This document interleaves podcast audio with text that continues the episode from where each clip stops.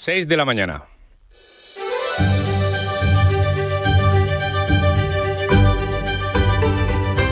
La mañana de Andalucía.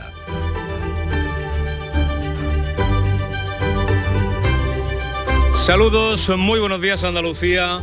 El Parlamento andaluz regresa hoy al Alcázar de Sevilla. Lo hace para conmemorar el 40 aniversario de su constitución.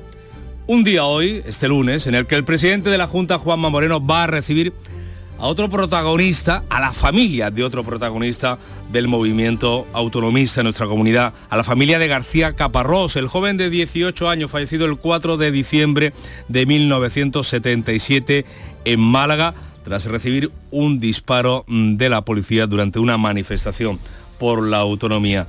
Una efeméride de la que se cumplen 45 años el próximo mm, domingo. Al margen de la agenda política andaluza, la bronquiolitis en Andalucía y también en el resto de España está tensionando las urgencias de los hospitales que buscan espacio donde no lo hay para atender especialmente a los más pequeños, a los niños enfermos. Detrás de esta situación están las bajas temperaturas que disminuyen nuestras defensas y favorecen muchas enfermedades respiratorias. Y eso es lo que vamos a tener a partir de hoy. Temperaturas más frías y esperemos que lluvia en abundancia. Frío en Ucrania, donde el 20% del territorio permanece sin agua ni luz por los bombardeos rusos y con temperaturas, aquí sí que hace frío, que no superan los 0 grados en ningún momento del día. Todo esto, como decimos, en un lunes eh, que ahora se llama ciberlunes, por eso de las ofertas tecnológicas de los comerciantes, y después de un fin de semana sin parar de comprar que comenzó con un viernes negro. En Canal Sur Radio, la mañana de Andalucía con Jesús Vigorra. Noticias. Antes que nada vamos a conocer cuál es la predicción meteorológica para este lunes. Ana Girarde, ¿qué tal? Buenos días. Buenos días, hoy se esperan cielos en general poco nubosos, temperaturas en descenso en el interior, heladas débiles en zonas altas del interior oriental, los vientos del oeste o del noroeste con rachas fuertes o muy fuertes en el este de la comunidad.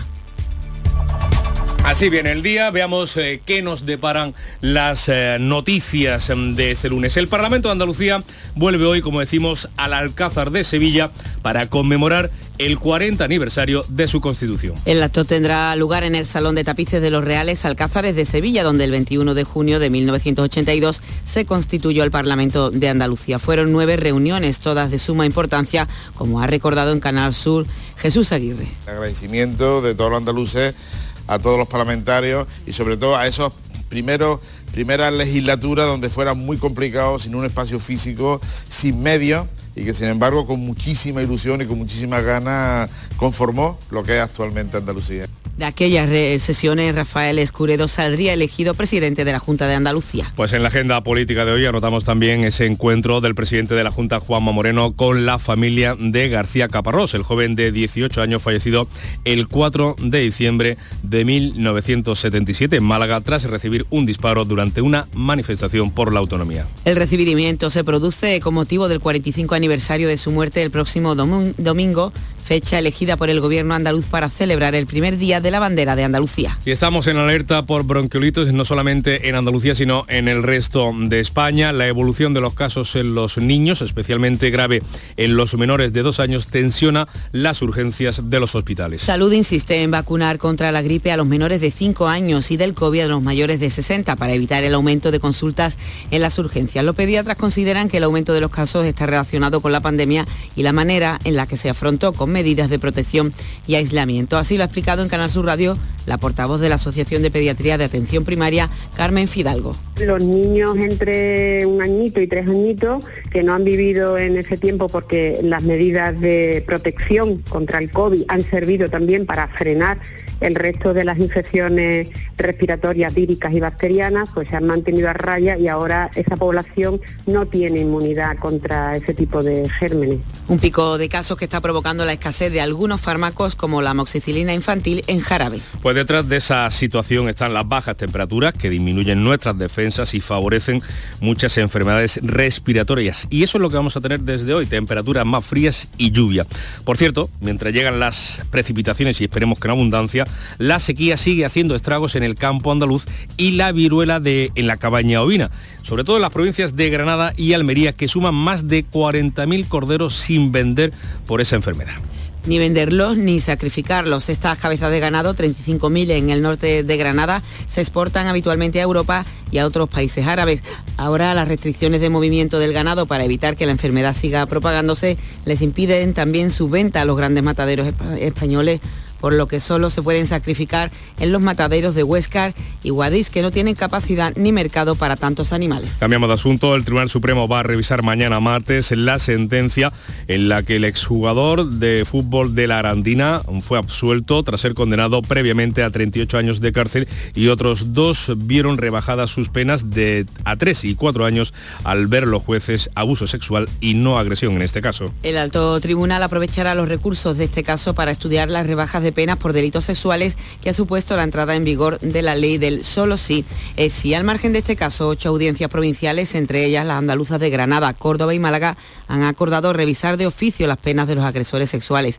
No ha actuado así la audiencia de Cádiz, donde la opinión de los magistrados está dividida y han optado por esperar a un posible pronunciamiento del Supremo. El Partido Popular ha pedido al presidente del Gobierno, Pedro Sánchez, que reconozca el error y rectifique la norma. Presidente y secretario general del PSOE, Pedro Sánchez, ha sido elegido este fin de semana también presidente de la Internacional Socialista. Ante los delegados de 132 partidos socialistas, socialdemócratas y laboristas, Sánchez ha defendido el feminismo sin referirse a la ley del solo sí es sí. Además, ha llamado a la a sentarse con los sindicatos a negociar para lograr un acuerdo salarial. Pido a la patronal, a la COE, que se siente con los sindicatos para lograr ya un acuerdo salarial que dé seguridad a los trabajadores y trabajadoras de mi país. Pues Sánchez ha sido el objeto de todas las críticas de las protestas impulsadas este domingo por Vox en Madrid y también en varias capitales de provincias andaluzas. Decenas de miles de personas se han concentrado en la Plaza de Colón con el lema Sánchez vete ya. El líder de Vox, Santiago Abascal, ha acusado al presidente del gobierno de no tener escrúpulos y poner alfombra roja a los independentistas catalanes tras eliminar el delito de sedición. Sánchez quiere triturarlo todo. Sánchez no tiene escrúpulos. Y con Sánchez todos los socialistas cómplices que votan en masa sin llevarle la contraria ni uno solo en el Congreso de los Diputados. Así está la política, así se reflejan las encuestas. Ahora la de ABC, el PP supera al PSOE en todas las comunidades salvo País Vasco y Cataluña. El sondeo de GAT3 para el periódico de Vocento da la mayoría absoluta a la suma de PP y Vox con 182 escaños. El PSOE sería segunda fuerza política con 109 y Podemos bajaría a 19 diputados. Los socios parlamentarios del gobierno como Esquerra y Bildu sumarían otros 30 asientos en el Congreso. En Andalucía los populares obtendrían 26 escaños, por 22 del PSOE, 9 Vox y 4 Podemos. El estudio se ha realizado entre septiembre y la semana pasada con un trabajo de campo de más de 8.000 entrevistas. La Comisión Europea y el Reino Unido retoman hoy las negociaciones para tratar de alcanzar un acuerdo sobre las relaciones con Gibraltar con el Peñón tras el Brexit. Es la décima ronda desde que las negociaciones se iniciaron hace dos años. Las posturas siguen enfrentadas en asuntos como la equiparación de pensiones entre trabajadores españoles y gibraltareños o el sistema de control de las fronteras exteriores. De la guerra en Ucrania, se ha restablecido el 80% de las infraestructuras energéticas, pero hay un pero, Ana. Claro, a pesar de ello, alrededor del 20% del territorio ucraniano permanece sin agua ni luz. El país vive con frío estos días en los que las temperaturas no superan los 0 grados en ningún momento del día. En la recuperada ciudad de Gerson han vuelto a caer las bombas y los ciudadanos huyen a zonas más seguras, mientras Kiev y Moscú tratan de consolidar sus posiciones antes de que definitivamente el invierno lo congele todo. Hablamos ahora de la proyección internacional de Andalucía. Málaga vuelve a defender hoy en París su candidatura para organizar la exposición internacional de 2027. Las intervenciones eh, presencial del ministro de Asuntos Exteriores, José Manuel Álvarez, y telemática del presidente de la Junta, Juanma Moreno, marcan la agenda. Pero además Málaga ha sido estos días la capital mundial del tenis por acoger la fase final de la Copa Davis, una competición que han seguido por televisión más de 100 millones de espectadores y ha dejado 40 millones de euros. El presidente andaluz ha valorado tanto el impacto económico como de prestigio y se ha reunido con los organizadores de la Copa Davis para tratar de prolongar su celebración en Andalucía más allá del impacto económico, de las visitas, de los hoteles, de la restauración, que es importante, es el impacto en términos reputacionales para Andalucía, la imagen que proyectamos Pues así vamos eh, a los deportes con esa imagen que proyectaba ayer la selección española de fútbol que empató a uno con Alemania en su segundo partido en el Mundial de Qatar. El combinado nacional depende de sí mismo para pasar a octavos de final. Además, en segunda división, victoria del Málaga frente a la Ponferradina y derrota del Málaga en Leganés. 6 y 10 de la mañana, seguimos en directo en Canal Sur Radio, en Radio Andalucía Información. Tras ese avance de noticias, queremos saber también cómo recogen algunas de ellas. Jorge González, buenos días. Hola Paco, ¿qué tal? Buenos días. Los principales periódicos de nuestro país. Bueno, hemos terminado, o acababa Ana ah, dando ah, la información del deporte y el deporte, o sea, el fútbol, la selección española copa prácticamente todas las portadas en cuanto a las fotografías, eh, ese empate ante Alemania. Empezamos por el país, por ejemplo, con este titular, las protestas se extienden por China contra la política de COVID-0. Y en cuanto a la fotografía de portada, pues para ese partido, ese empate de la selección española, España también sabe competir, dice el país. En el mundo, el número de jóvenes que cobran menos de mil euros se dispara. La fotografía también para eh, Morata en este caso, a un punto de octavos. A veces dice el PP supera al PSOE en todas las comunidades, salvo en el País Vasco y Cataluña. Es el titular de esa encuesta de GAT3 para este diario también fotografía para la selección española. España empata y deja en el aire su clasificación. Repasamos también algunos periódicos andaluces. Diario de Sevilla, la ola de bronquiolitis pone otra vez en jaque a los hospitales y España no amarra su clasificación. También los periódicos locales llevan aportadas las fotografías del partido de ayer de, de La Roja. Diario Sur, el metro no llegará al centro de Málaga antes de Navidad y La Roja acaricia los octavos. En Diario de Cádiz también a un paso de octavos con fotografía para este asunto y hasta 14 empresas luchan por el nudo de tres caminos. Por último, Ideal de Granada. Un empate con buena cara, dice, este periódico. Y la vacunación de la COVID se relaja y los expertos alertan de una ola invisible. Pues de la prensa nacional, gracias Jorge, y de la andaluza, veamos también cómo algunas de esas noticias que recogen nuestros periódicos aparecen a toda plana en la prensa internacional. Beatriz Almeda, ¿qué tal? Buenos días. Muy buenos días. Eh, los periódicos británicos encabezan este lunes con el creciente descontento en China por las estrictas políticas de COVID-0. El Financial Times informa de que la reacción violenta de los ciudadanos plantea uno de los desafíos más explícitos en décadas a la autoridad del gobernante Partido Comunista Chino. En el italiano Il Messaggero, las víctimas del corrimiento de tierra en Isquia por las lluvias torrenciales, siete vidas truncadas. La dependienta Eleonora, una mujer búlgara de 58 años, María y Francesco de 6 y 11 años o Giovanni Giuseppe de 22 días.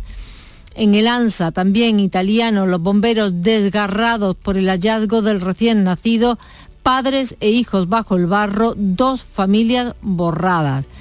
El Mundial es, eh, de fútbol es hoy inevitable. Con él abre el Frankfurter Allgemeine Zeitung, el jugador del Bremen, cumplió con su deber, mandó el balón al córner para poner el 1-1 ante España. El francés Le Monde, Alemania mantiene la esperanza ante España y augura una final loca en el grupo. Y el económico de Wall Street Journal anticipo de lo que será la Navidad. Los estadounidenses volvieron a sus hábitos previos a la pandemia en el Black Friday dedicaron más tiempo y gastaron más dinero en las tiendas que el año pasado, aunque la inflación pesa sobre su bolsillo. Bueno, eso es en Estados Unidos, gracias a Bea. Veremos a ver cómo ha ido este fin de semana de compras eh, en España y aquí también en Andalucía. Pero eso es eh, cómo viene el día, pero cómo ha ido la noche, Charopadilla, ¿qué tal? Muy buenas. Buenos días, a las 5 de la mañana todo está dispuesto, ya hay mucha gente que está levantada hace ya bastante tiempo. Como nosotros. Claro, hay que funcionar para que cuando amanezca la ciudad todo esté listo. Hoy hemos querido rendir homenaje, porque este domingo era el Día del Docente, a los docentes, así que hemos recordado a los profesores y profesoras que marcaron nuestra vida, qué importante es tener un buen profesor o profesora, porque te puede marcar el rumbo de tu vida. Y también hemos hablado con Lalo, que eh, monta las cámaras de seguridad, todo lo que es la seguridad en, los grandes almacenes pon X el nombre. Claro, no me ha dicho ni, la empresa y dónde iba, claro, porque estas cosas las hacen de noche para que no se pueda decir. Y claro, es muy curioso donde se colocan las, cámaras, tanto el exterior como el interior, eh, y, bueno, y luego antes... ¿Que no llevamos, que no llevamos más?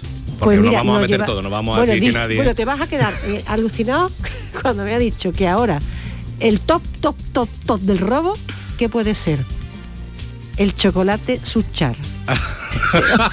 dice el hombre. Hombre, dice- estamos en tiempo, estamos en dice el hombre, dice, no te puedes imaginar o sea, la, la cantidad de, de tabletas de ese chocolate que se llevan ahora. Eso vale Increíble, dos euros, ¿eh? Nada. poco. Bueno, es muy curioso. La APP, si no has estado a las 5 de la mañana, que porque estabas durmiendo. Cita obligada con Charo Padilla todos los días. Gracias, Charo. Hasta mañana.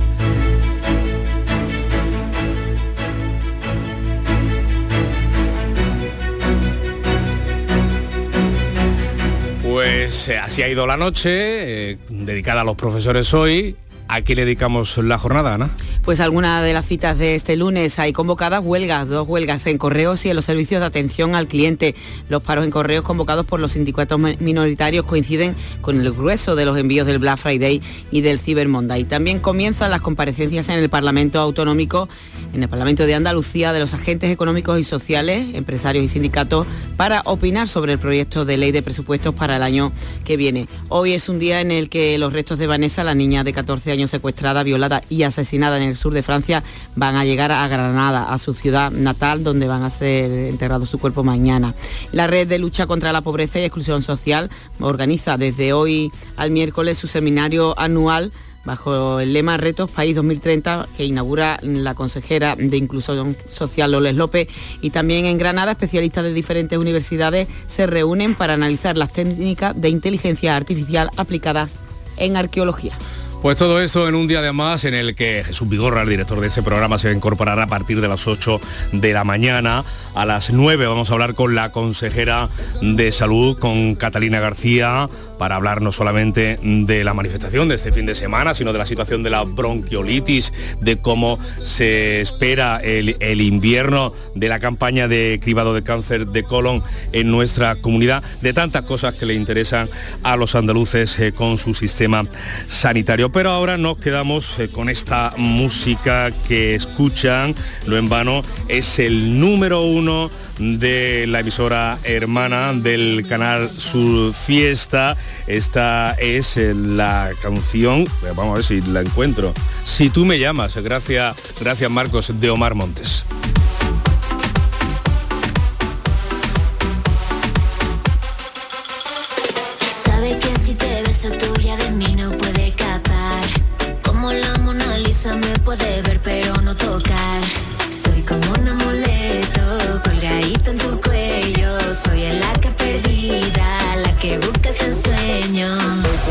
No hace falta que les llamemos, eh, quédense con nosotros, eh, seguimos en Canal Sur Radio en la mañana de Andalucía.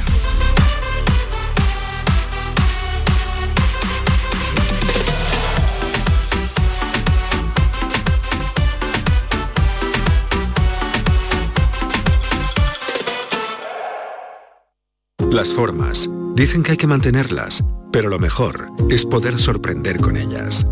Disfruta ahora sin plazos de espera del increíble diseño subcoupé del Audi Q3 Sportback y Audi Q5 Sportback con la última tecnología. Desde 490 euros al mes en 48 cuotas con Easy Renting y entrada desde 8.112 euros para unidades limitadas. Oferta Volkswagen Renting hasta el 31 de diciembre. Consulta condiciones en audi.es.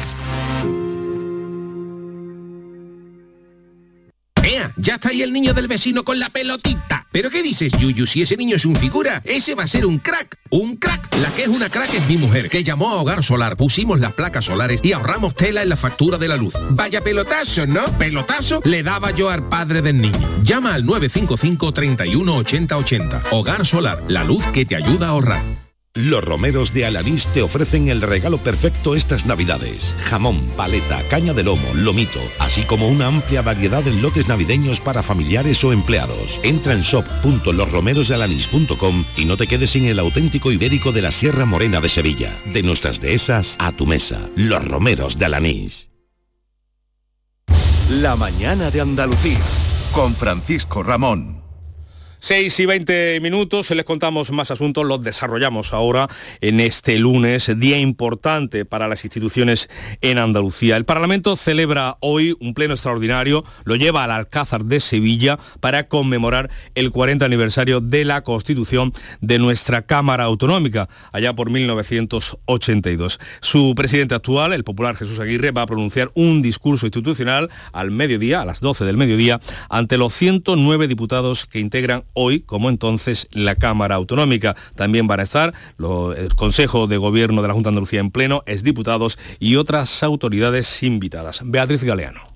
El acto tendrá lugar en el Salón de Tapices de los Reales Alcázares de Sevilla, escenario que acogió en junio de 1982 la sesión constitutiva del Parlamento de Andalucía. Fueron nueve reuniones las que se celebraron allí, las recordaba el presidente del Parlamento, Jesús Aguirre, en Canal Sur Televisión. el agradecimiento de todos los andaluces a, todos los que han sido no solamente presidentes, los 12 presidentes que ha habido del, Parlamento de Andalucía, sino a todos los parlamentarios y sobre todo a esos primeros primeras legislaturas donde fuera muy complicado, sin un espacio físico, sin medios y que sin embargo con muchísima ilusión y con muchísima ganas conformó lo que es actualmente Andalucía. En esa primera sesión de la Cámara fue elegido presidente Antonio Ojeda. Rafael Escuredo se convertiría en presidente de la Junta tras las elecciones en mayo de 1982 y de los 109 diputados solo había seis mujeres. Pues también hoy lunes el presidente de la Junta, Juanma Moreno, va a recibir en el Palacio de San Telmo de Sevilla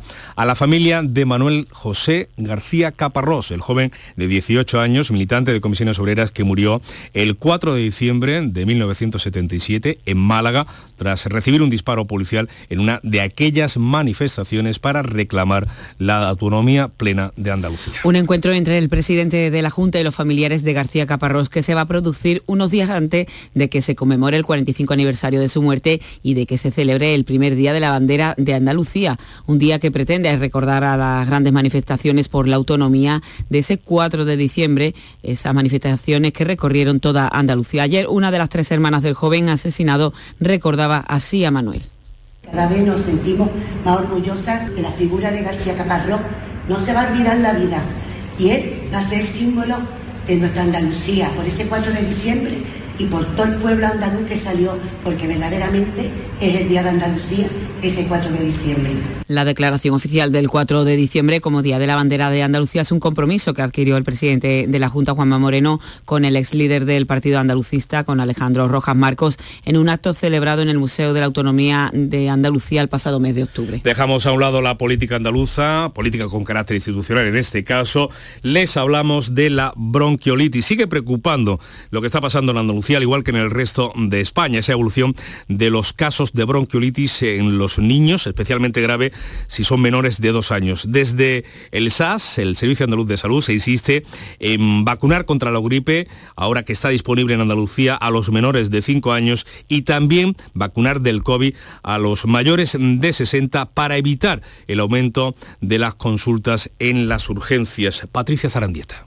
El presidente de la Asociación Española de Vacunología, Mos García, en Días de Andalucía de Canal Sur Radio, ha subrayado que los virus respiratorios han regresado cuando se ha ido arrinconando al COVID y cuando medidas como el uso de la mascarilla han ido desapareciendo. Hemos quitado la mascarilla, salvo en determinados ámbitos puntuales, y al mismo tiempo el SARS-CoV-2 no va a ser tan predominante porque hemos ido poco a poco acorralándolo.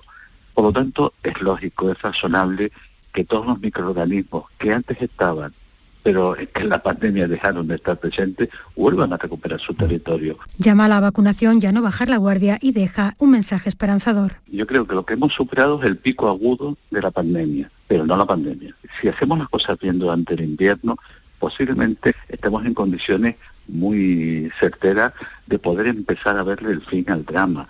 Pero para esto tenemos que hacer las cosas bien y para esto tenemos que decirle a los ciudadanos que no han acudido a vacunarse de las dosis de refuerzo que no están bien protegidos. Este experto apunta a la necesidad de que todos los vulnerables se vacunen frente al COVID cada año de manera similar a cómo se hacen las campañas de la gripe. Pues volviendo a la bronquiolitis, los pediatras creen que ese aumento de casos que se está viviendo durante las últimas semanas entre los más pequeños está íntimamente ligado precisamente al coronavirus y a la manera en la que hemos afrontado la pandemia cuando se potenciaron, por ejemplo, las medidas de protección como las mascarillas y también el aislamiento. Así lo ha explicado en Canal Sur Radio la portavoz de la Asociación de Pediatría de Atención Primaria, Carmen Fidalgo. Los niños entre un añito y tres añitos que no han vivido en ese tiempo porque las medidas de protección contra el COVID han servido también para frenar el resto de las infecciones respiratorias víricas y bacterianas pues se han mantenido a raya y ahora esa población no tiene inmunidad contra ese tipo de gérmenes.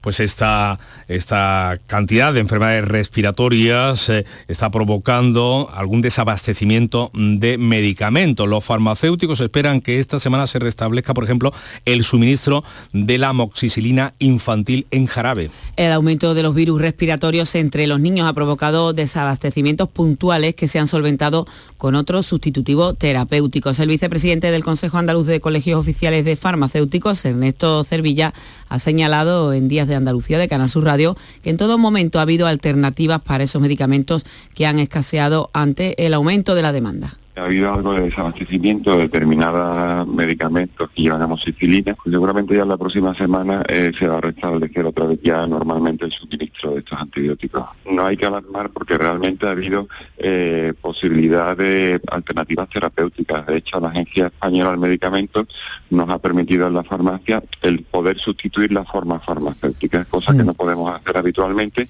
pues detrás eh, de toda esta situación están las bajas temperaturas que disminuyen nuestras defensas y favorecen muchas enfermedades respiratorias. Y eso es lo que vamos a tener desde hoy, temperaturas más frías y esperemos que lluvia, porque la Consejería de Agricultura ha convocado ayudas que ya se pueden solicitar por valor de 7 millones de euros para la ganadería andaluza afectada precisamente por la sequía.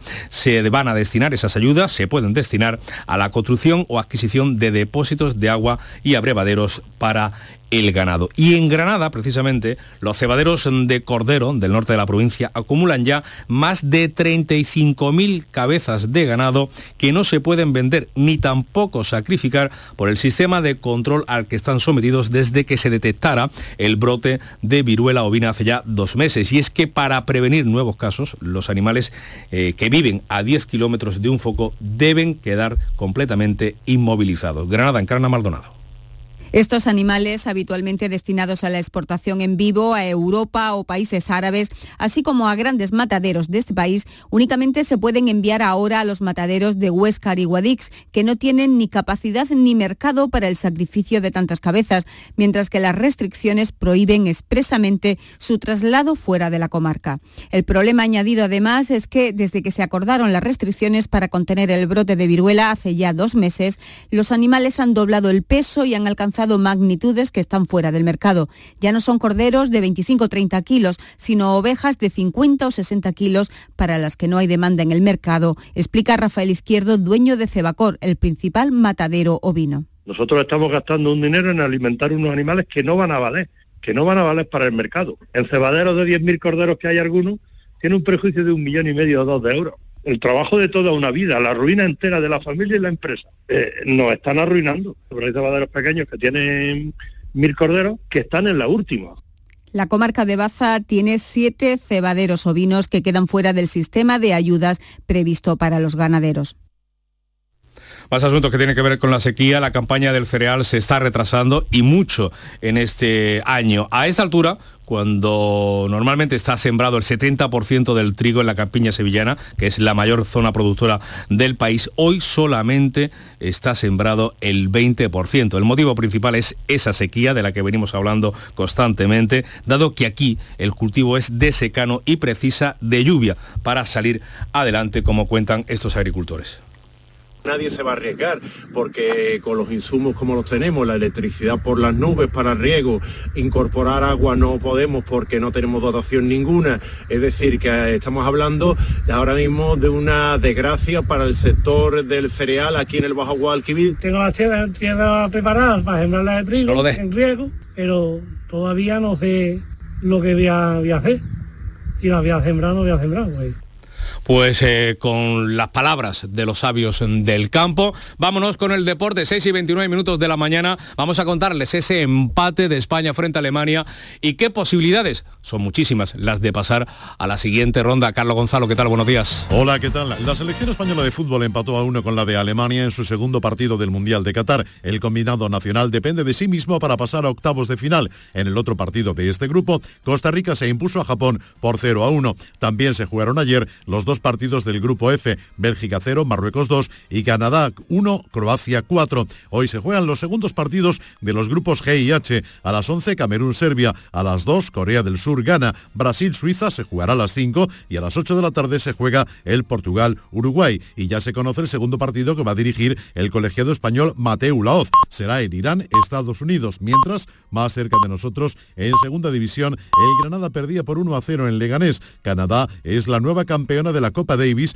que se ha jugado en Málaga y en Huelva la selección femenina de baloncesto ganaba a Hungría y ya está clasificada para el próximo campeonato de Europa. Andalucía son las seis y media de la mañana. Vamos a repasar lo más destacado que le venimos contando desde las seis en titulares. El presidente, eh, perdón, el Parlamento de Andalucía vuelve hoy, va a estar el presidente, tanto el del Parlamento como el de la Junta de Andalucía, vuelven al Alcázar de Sevilla para conmemorar el cuadragésimo aniversario de su constitución. El acto tendrá lugar en el Salón de Tapices de los Reales Alcázares de Sevilla, donde el 21 de julio de 1982 se constituyó el Parlamento de Andalucía. De aquellas sesiones saldría elegido el presidente de la Junta, Rafael Escuredo. Pues el presidente de la Junta hoy, Juanma Moreno, va a recibir en el Palacio de San Telmo de Sevilla a la familia de Manuel José García Caparrós. Un encuentro que se produce unos días antes de que se conmemoren los 45 años de su muerte tras recibir un disparo policial en una de las manifestaciones para reclamar ese día de 1977 la plena autonomía andaluza. Alerta por la bronquiolitis en Andalucía y en el resto de España. El aumento de los casos en los niños, especialmente graves menores de dos años, tensiona las urgencias. Salud insiste en vacunar contra la gripe a los menores de 5 años y del COVID a mayores de 60 para evitar el aumento de consultas en urgencias. Ley del solo sí es sí. Ocho audiencias provinciales han acordado revisar de oficio las penas de los agresores sexuales. El Supremo revisará mañana martes la sentencia en la que un exjugador de fútbol de la Arandina fue absuelto tras ser condenado previamente a 38 años de cárcel y otros dos vieron rebajadas sus penas a 3 y 4 años al ver los jueces abuso sexual y no agresión. Y Málaga tiene hoy una cita en París donde va a presentar su candidatura para organizar la exposición internacional de 2027. Será la segunda de las tres presentaciones. La primera fue en junio y la tercera y la última eh, en junio de 2023, días antes de conocerse la ciudad elegida para organizar este evento internacional. Y en cuanto al tiempo, Ana. Pues te esperan hoy cielos en general poco nubosos, temperaturas en descenso en el interior, heladas débiles en zonas altas del interior oriental, los vientos del oeste o noroeste con rachas fuertes o muy fuertes en el este de Andalucía. Y a las 6 y 32 minutos de la mañana y 29 segundos vamos con el tempranillo, con Antonio García Barbeito y su reflexión acerca de lo que pasó ayer en Qatar con España y Alemania. Tempranillo de Alemania. Y se creyeron algunos que todo era Costa Rica, que el Mundial sería un paseo por Qatar y vengan primas. Echa morteradas, primo, que el dinero es de la FIFA. Y en esa vino Alemania y las cuentas son distintas. Los siete goles aquellos se fueron y no volvían. Uno a uno y de milagro. Y ahora la copa peligra. Hay que ganarle a Japón o empatar. La cuesta arriba vuelve a ponerse ante España.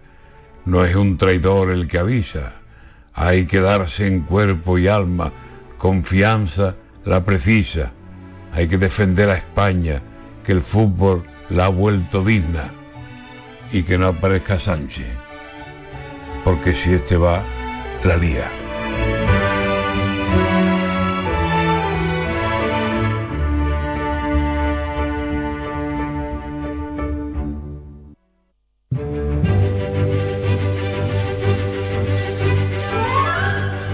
En la miscelánea de Santoral, efemérides y cita, hoy les traemos la figura de Santa Catalina Labouré, una monja a quien se le apareció la Virgen María.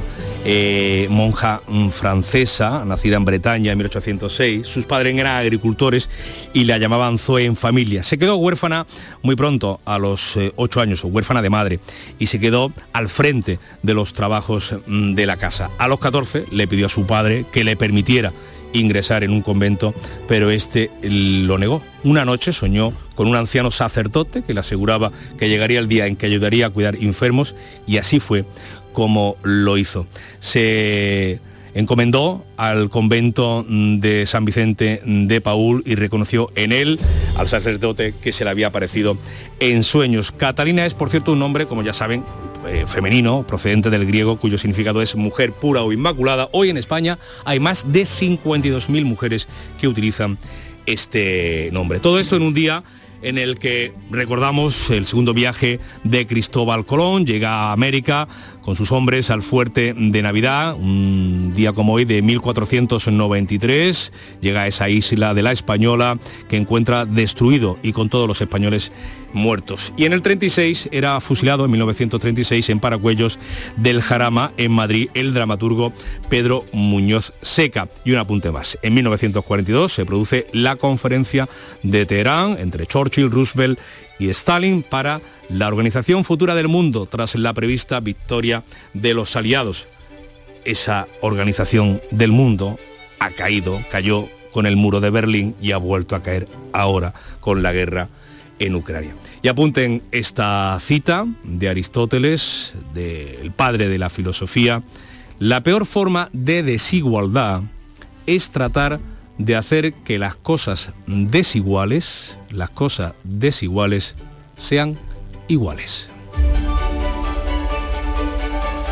Pues con esa invitación a la reflexión que deja el filósofo Aristóteles, no sé si ha reflexionado ya algo sobre la prensa, Jorge, en esa lectura más profunda que has hecho en estos eh, minutos. Cuéntanos. Yo no sé si a Aristóteles le gustará, le hubiera gustado el fútbol tal como lo, conocemos hoy, pero si eh, hoy echar un vistazo a la prensa iba a tener que leer sobre fútbol sí o sí, porque en toda la prensa, tanto en la nacional como en la local, hay un absoluto protagonista, ah, protagonista que es la selección española de fútbol. Y si concretamos todavía más, pues eh, Morata, que es nuestro delantero que ayer, digamos, nos sacó un poquito las castañas del fuego. ¿no?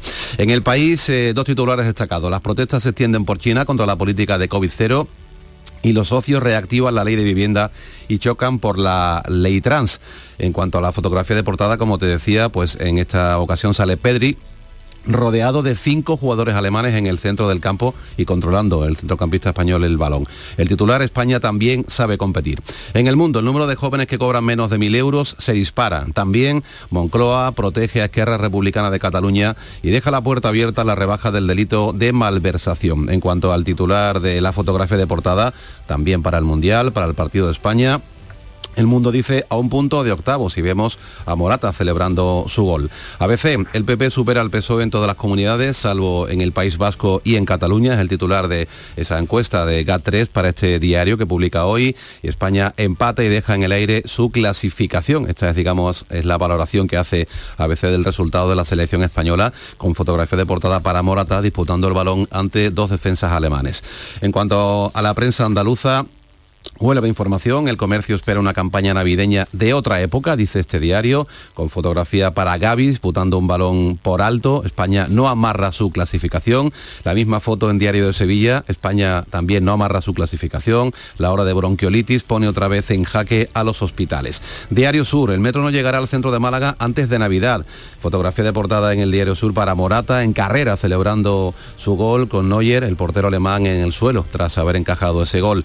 Y el metro llegará al centro de Málaga, como decimos antes de Navidad, es el titular de portada. Diario de Cádiz, hasta 14 empresas luchan por el nudo de tres caminos. Morata batiendo a Neuer, es la foto de portada en el diario gaditano con este titular a un paso de octavos y por último Ideal de Granada, la vacunación de la COVID se relaja y los expertos alertan de lo que este periódico llama una ola invisible. También vemos a el delantero centro español, ese 9, claro, Morata celebrando su gol del empate, un empate con buena cara, dice el Ideal de Granada. Bueno, pues con buena cara vamos a afrontar ese último partido, gracias Jorge, de la fase clasificatoria. También en fútbol, eh, Beatriz eh, Almeda en las portadas em, de la prensa internacional, por ejemplo en la alemana? Uy, amplia cobertura del Mundial. El Berliner Zeitung. Alemania reacciona a la derrota ante Japón y empata con España gracias a Niklas Fulkrug. Pero eh, hay otras noticias también del Mundial. Mira, el Head Last News... que es un periódico belga en neerlandés, significa las últimas noticias, cuenta que los disturbios estallaron en Bruselas después de la victoria de Marruecos sobre Bélgica en el Mundial. Automóviles y motos incendiados. La policía usa cañones de agua y gases lacrimógenos para dispersar a los violentos. Sobre este tema no dice nada el Lematán de Marruecos. Eh, si cuenta, eh, si titula de esta manera, Mamá, te quiero, el emotivo mensaje de Hakimi para su madre, que es el mejor jugador del encuentro Marruecos-Bélgica, que también se ha ganado el precio de los marroquíes con este gesto. Hay otros temas eh, más serios, más trágicos de la prensa internacional. así comienza el Corriere de la Sera, la crónica del siniestro en la isla de Isquia. Los vivos buscan a los muertos. Todos miran hacia la cima del monte Epomeneo, que la lluvia torrencial de la otra noche empapó y desmoronó haciendo que un río de escombros se deslizara hacia abajo. En la República, también italiana, Ischia, la isla del abuso, 28.000 inmuebles sin documentos, uno de cada dos edificios es irregular se han construido en la cima de una montaña volcánica.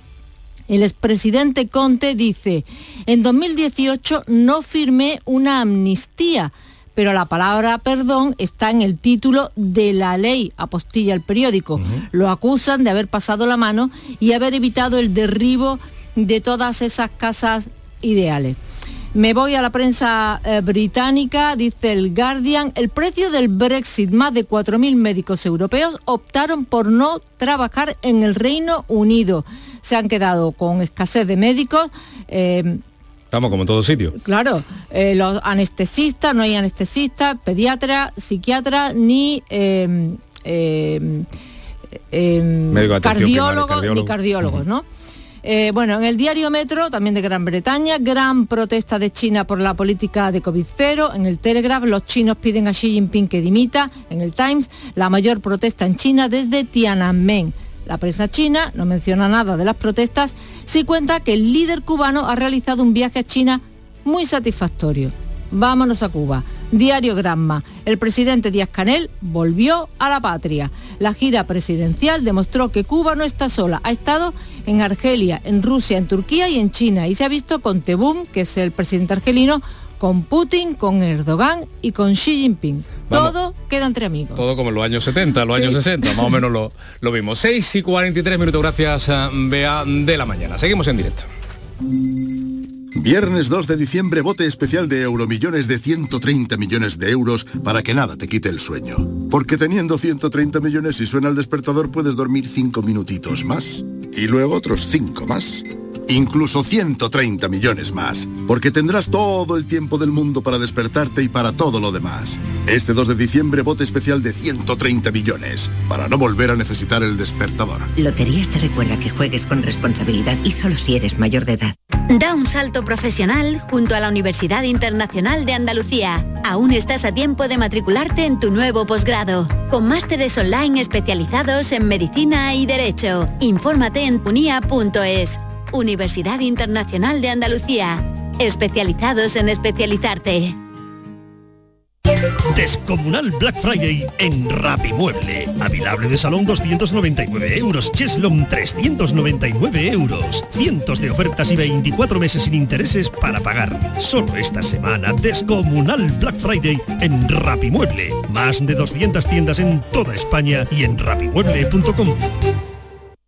Empresario o autónomo si has aumentado tu plantilla fija desde el 1 de abril con contrataciones indefinidas o fijos discontinuos, puedes beneficiarte de hasta 6.600 euros por cada persona trabajadora contratada. No pierdas esta oportunidad y solicita tu ayuda hasta el 2 de diciembre.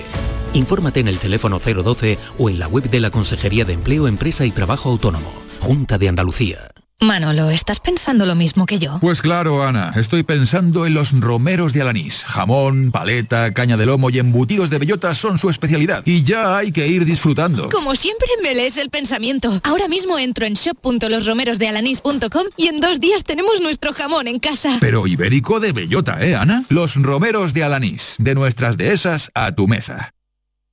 La mañana de Andalucía. Con Francisco Ramón. 6 y 44 minutos eh, de la mañana les contamos que en plena polémica por la aplicación, ya saben, de la ley del solo sí es sí, el Tribunal Supremo va a revisar esta semana la sentencia en la que un exjugador de fútbol de la Arandina fue absuelto tras ser condenado previamente a 38 años de cárcel y otros dos vieron rebajadas sus penas a 3 y 4 años al considerar los jueces que fue abuso sexual y no agresión. Javier Bolaños. Se trata de uno de los primeros recursos en los que el tribunal estudiará cómo afecta la nueva ley a la revisión de condenas por delitos sexuales, aunque en este caso sea para ampliar las penas en vez de para reducirlas. La Fiscalía, de hecho, lo que solicita es que se mantengan las penas iniciales de 10 años para los dos condenados, mientras que la acusación particular pedirá que se mantenga la pena de 38 para los tres acusados. Se espera que a medida que estos casos lleguen al alto tribunal se vaya creando jurisprudencia y que se unifiquen los criterios en todos los niveles judiciales. Ocurre esto mientras que al menos ocho audiencias provinciales han acordado revisar las penas de los agresores sexuales de oficio. La última en tomar esta decisión ha sido la de Alicante. En Andalucía de momento son las de Granada, Córdoba y Málaga las que han acordado ajustar las penas al nuevo marco legal. No ha todo sí la audiencia de Cádiz, donde la opinión de los magistrados está dividida y han optado esperar a un posible pronunciamiento del Supremo. En la misma línea se ha pronunciado la ministra de Justicia, Pilar Job. No sé cuándo el Tribunal Supremo hará esos criterios unificados, pero yo estoy segura que el Tribunal Supremo, como todos los poderes públicos, estamos obligados a remover los obstáculos que impidan o dificulten la plenitud de derechos, la plenitud de la libertad y la seguridad de las mujeres. Desde el Partido Popular, su coordinador general, Elías Bendodo, ha tendido la mano al presidente del Gobierno, a Pedro Sánchez, para que reconozca su error, rectifique y retire la ley que aparque todo interés político y que por favor rectifique o retire de una vez la ley del solo sí es sí. Cuando uno comete un error, tiene que tener la humildad suficiente para reconocerlo. Una vez reconoces el error, tomas las medidas. Y aquí está, como dijo nuestro presidente Alberto Núñez Feijóo, la mano tendida de un partido de Estado, como es el Partido Popular, para resolver este error, esta chapuza el secretario general del PSOE, Pedro Sánchez, ha sido elegido este fin de semana presidente de la Internacional Socialista. Ante los delegados de los 132 partidos participantes, Sánchez ha defendido el feminismo sin referirse explícitamente a la ley del solo sí es sí. Además, ha llamado a la patronal a sentarse con los sindicatos a negociar para lograr un acuerdo salarial. Hemos situado la negociación colectiva en el centro de las relaciones laborales. Y por eso Pido a la patronal, a la COE, que se siente con los sindicatos para lograr ya un acuerdo salarial que dé seguridad a los trabajadores y trabajadoras de mi país. Pues Sánchez ha sido el objeto de todas las críticas mm, de las protestas impulsadas por vos este domingo en Madrid, también en otras capitales de provincia andaluza. Han sido decenas de miles las personas que se han concentrado en la plaza de Colón con el lema Sánchez vete ya. Esta era la locución del líder de Vox, de Santiago Abuscal, acusado al presidente, acusando al presidente del gobierno de no tener escrúpulos. Aunque parecía imposible, estas últimas semanas hemos tenido que ver cosas que ni siquiera imaginábamos en su torpeza, en su maldad y en su falta de escrúpulos. Fin del delito de la sedición. Alfombra roja a los golpistas. Y por cierto, para todos los que hablan del socialismo moderado, ni un diputado del Partido Socialista se opuso. 6 y 48. Viernes 2 de diciembre, bote especial de Euromillones de 130 millones de euros para que nada te quite el sueño. Porque teniendo 130 millones y suena el despertador puedes dormir 5 minutitos más. Y luego otros 5 más. Incluso 130 millones más. Porque tendrás todo el tiempo del mundo para despertarte y para todo lo demás. Este 2 de diciembre, bote especial de 130 millones. Para no volver a necesitar el despertador. Loterías te recuerda que juegues con responsabilidad y solo si eres mayor de edad. Miles de familias necesitan tu solidaridad para poder comer.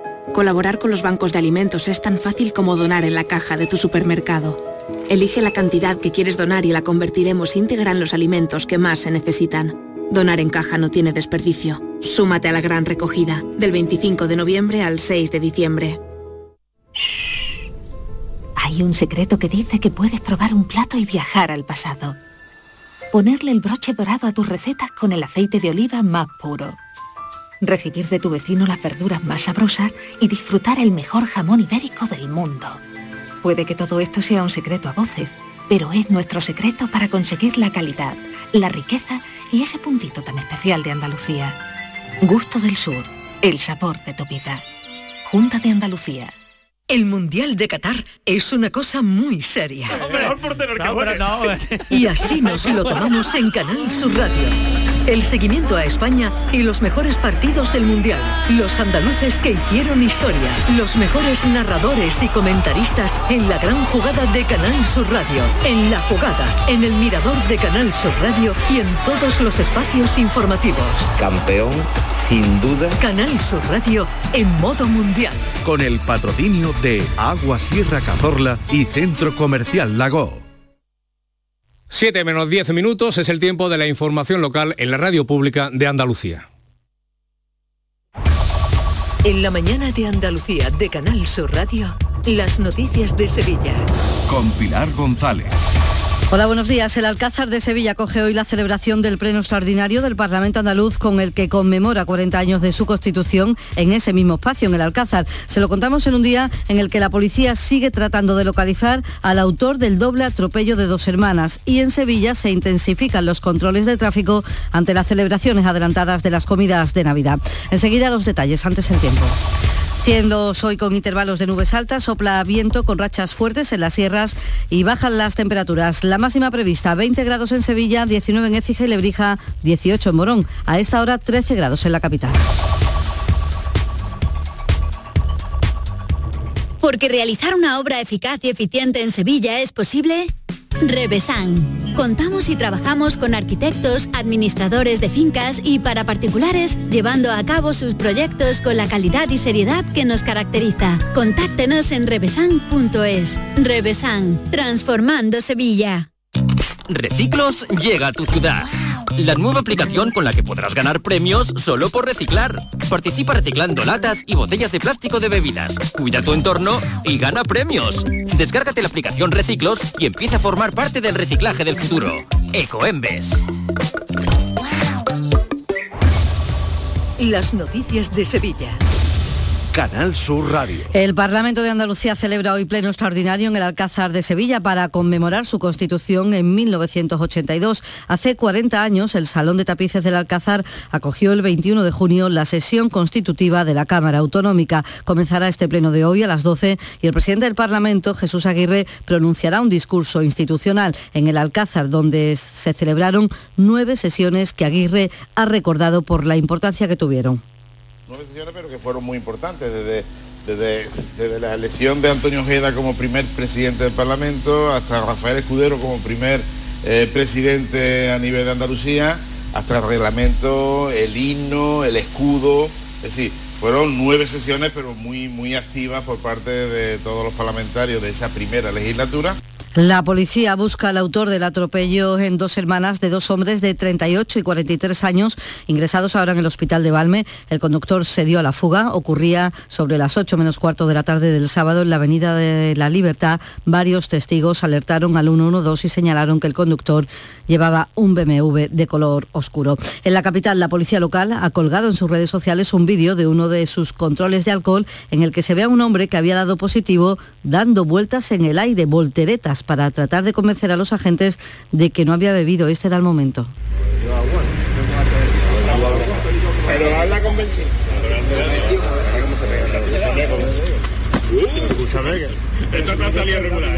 Bueno, pues la policía ha empezado a intensificar los controles propios de la Navidad porque este año se han adelantado las comidas de empresa, algo que beneficia mucho al sector, ya que solía ser el mes de noviembre ser un mes con pocos ingresos, según ha señalado el presidente de la Asociación de Hostelería de Sevilla y Provincia, Antonio Luque. En este mes de noviembre estamos dando ya comida de Navidad y hay personas que están prefiriendo ya adelantar porque después entre el puente de la Inmaculada y la fecha a lo mejor un poco más que todo el mundo tiene más compromiso, pues hay gente que ya prefiere hacerla ya en estos momentos y para nosotros pues pues encantado porque noviembre no es un mes tan bueno y, todo lo que podamos ir facturando pues bueno es para el sector. El aeropuerto de Sevilla sigue operando con biocombustible hasta mañana martes. En los cinco días estos, desde el viernes hasta el martes, un total de 220 aviones con salida de San Pablo funcionan con combustible sostenible producido por CEPSA en una planta onubense de la Rábida a partir de huesos de aceituna y otros residuos vegetales del sector de la oliva. Son los vuelos de seis compañías, una de ellas Vueling, cuyo responsable, Santiago López Barrena, ha explicado en Canal Sur Radio cómo funcionan los motores motores y cómo se reduce la contaminación. Este combustible no tiene ningún perjuicio sobre el motor, se comporta exactamente igual que el combustible convencional, ya que su composición es prácticamente idéntica al combustible tradicional. Simplemente lo que se hace es se mezcla actualmente hasta un 50% con el, combustible convencional, que sí que permite reducir hasta un 80% las emisiones de CO2 de, utilizando ese combustible. Los fabricantes de motor ya están iniciando las pruebas para operar con un 100% de ese combustible y de momento están siendo muy satisfactorias. Comienza una semana fundamental para el proyecto del tramo norte de la línea 3 del metro. Mañana martes el Consejo de Ministros tiene previsto aprobar una partida de 650 millones de euros para ello. Es la mitad del coste total, valorado en 1.300 millones. La otra mitad le corresponde a la Junta. Según la ministra de Transportes, Raquel Sánchez, liberada esta partida, el siguiente paso será firmar el convenio con el Gobierno andaluz cuanto antes vamos a autorizar el gasto de 650 millones. El contenido del convenio ya está acordado con la Junta de Andalucía y yo que es lo que espero que es que a partir de esa aprobación del Consejo de Ministros hagamos ¿eh? y reunamos los informes que son preceptivos y poder firmar cuanto antes ese, ese convenio.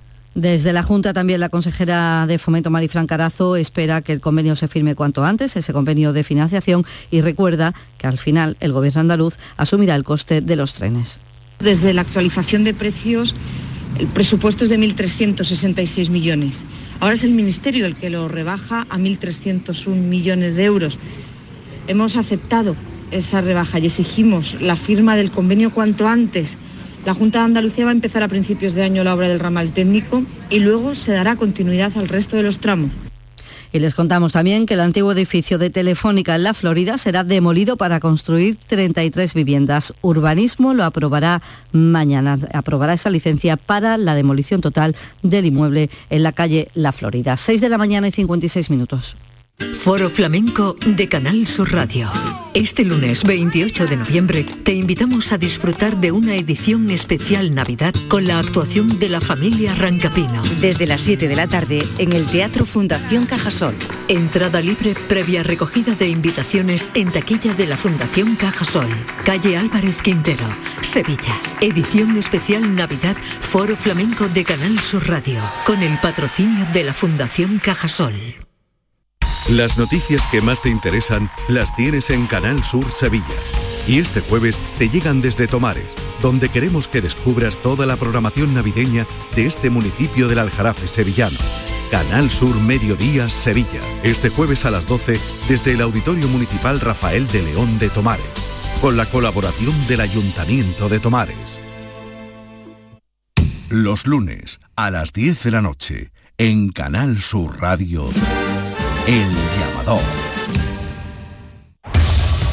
Las noticias de Sevilla. Canal Sur Radio. La gran recogida de alimentos continúa hasta el 6 de diciembre. Este fin de semana ha sido pues la compra en los supermercados, pero todavía se puede hacer comprando, entregando dinero en las cajas, en los 500 establecimientos colaboradores que hay en toda nuestra provincia. A lo largo de todo el año se distribuyen 7.000 toneladas en toda la provincia de alimentos y de ahí que el presidente de la entidad, Francisco Orteaga, subraye que las donaciones sean necesarias todo el año. Esta gran recogida nos sirve para llenar nuestros almacenes, pero nuestros almacenes se vacían rápidamente. La solidaridad no es cosa de un momento, pero a veces es el momento de la solidaridad. Unas 10.000 personas han participado este domingo en la iniciativa Calle Deporte, puesta en marcha por el ayuntamiento y que ha supuesto el corte de tráfico de la avenida del Paseo Colón. 23 actividades deportivas dirigidas a niños y sus familias. El alcalde Antonio Muñoz considera que ha sido todo un éxito y agradece la colaboración de los clubes de la ciudad. Han sido 10.000 personas las que de una u otra manera se han acercado al Paseo Colón, algunos disfrutando eh, y otros practicando el deporte y desde luego un éxito eh, que hay que agradecer también a, a los más de 20 clubes que han colaborado con el ayuntamiento. En tribunales, la audiencia de Sevilla juzga hoy a un hombre por difundir por WhatsApp un vídeo de pornografía infantil. Tiene 38 años y se enfrenta a tres y medio de cárcel. Reenvió a un grupo de WhatsApp con personas desconocidas un vídeo que le habían enviado en el que se mostraba una niña de menos de 12 años en actitud sexual explícita. La Fiscalía pide también cinco años de inhabilitación para profesión u oficio que conlleve contacto directo o indirecto con menores.